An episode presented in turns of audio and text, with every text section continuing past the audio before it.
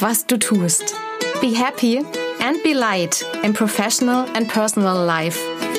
Ich bin Janina Pernsoth und ich freue mich, dass du dir meinen Podcast anhörst.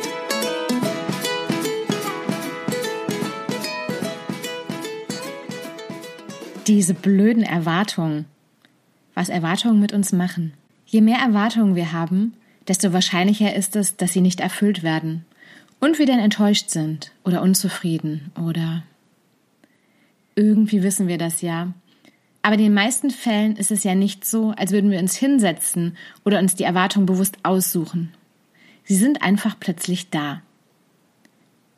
Ich fand diesen Spruch früher immer doof, den ich ein paar Mal gehört hatte, meistens eher in frustrierter Stimme vorgetragen. Man darf halt keine Erwartungen haben, dann wird man auch nicht enttäuscht. Mittlerweile habe ich gelernt, etwas Wahres ist dran. Die Verbindung von Erwartung und Enttäuschung habe ich ja gerade schon aufgegriffen. Was von dem Spruch in der Realität nicht so gut funktioniert, ist das Nicht-Dürfen und die wenig verständnisvolle Haltung mit sich selbst. Ich kann mir meine Erwartungen nicht einfach verbieten, um sie loszuwerden. Das bringt nur Folgendes mit sich. Ich bin enttäuscht, weil meine Erwartung nicht erfüllt wurde. Dann schimpfe ich noch mit mir, dass ich ja selbst schuld bin, weil ich Erwartungen hatte. Also ich würde mich dadurch nicht besser fühlen. Oder einen Schritt früher ansetzen, sich die Erwartung schon vorm Enttäuschtwerden verbieten. Vielleicht kannst du dich ja noch daran erinnern, wie es früher war, wenn uns etwas verboten wurde. War der Wunsch danach dann einfach weg? Eben.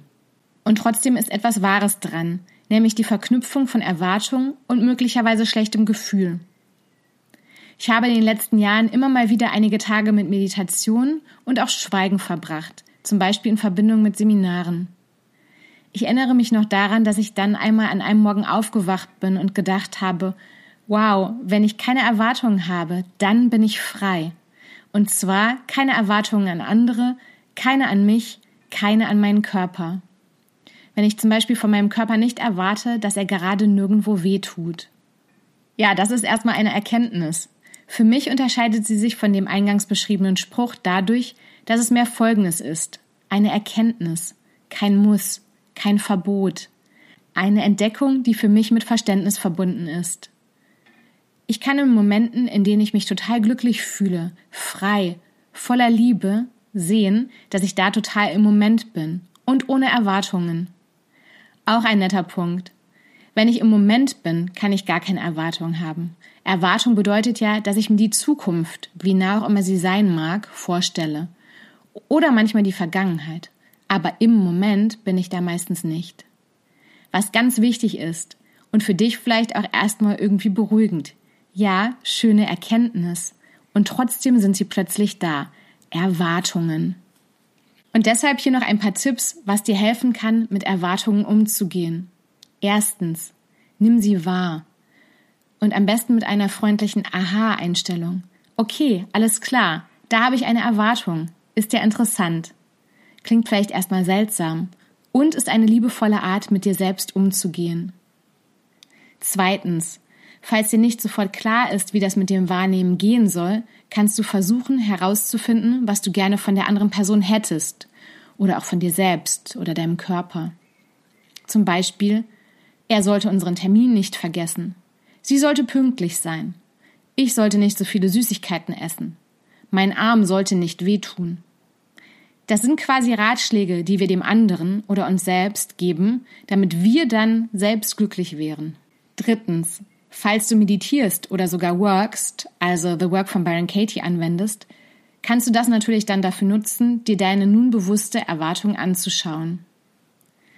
Viertens, es kann natürlich helfen, unsere Erwartungen auch zu kommunizieren. Ich fände es schön, wenn du mich in den Arm nimmst, wenn ich traurig bin. Da der andere in den meisten Fällen nicht hell sehen kann, ist das super hilfreich, wenn ich das ausspreche. Damit der andere eine Chance hat, das zu machen, wenn ihm danach ist. Das Wichtige hierbei ist, dass ich das kommunizieren kann und dass das nicht gleichzeitig bedeutet, dass der andere das deswegen machen muss. Mir sind im Laufe der Zeit immer wieder Momente aufgefallen, in denen ich erwartungsfrei war. Zum Beispiel eine Fahrt nach Düsseldorf, bei der ich in meinem Amt im Charity-Bereich zu einer Kassenprüfung mit einer netten Kollegin verabredet war und in dem Moment bemerkt habe, dass ich nicht mal die Erwartung hatte, dass das gleich stattfindet, obwohl ich extra hingefahren bin. Oder der Moment, als ich nach Neues gefahren bin, um mit einem Kumpel ins Kino zu gehen. Hätte er mir da kurz vorher abgesagt, wäre das genauso okay gewesen, obwohl ich extra hingefahren bin. Oder wie schön es ist, wenn ich mit jemandem Zeit verbringen kann, ohne zu erwarten, dass wir das bald wieder machen. Vielleicht verstehst du, was ich damit meine. Mein letzter Tipp für heute. Wir können uns die Rahmenbedingungen so schaffen, dass wir weniger Erwartungen haben.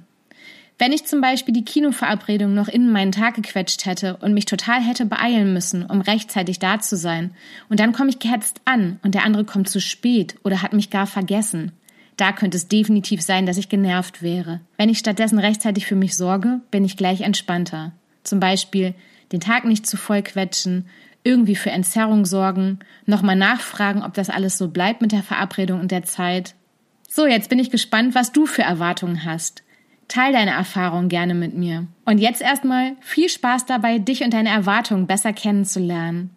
Be happy and be light, deine Janina. Übrigens, wenn dir mein Podcast gefällt, freue ich mich, wenn du ihn abonnierst.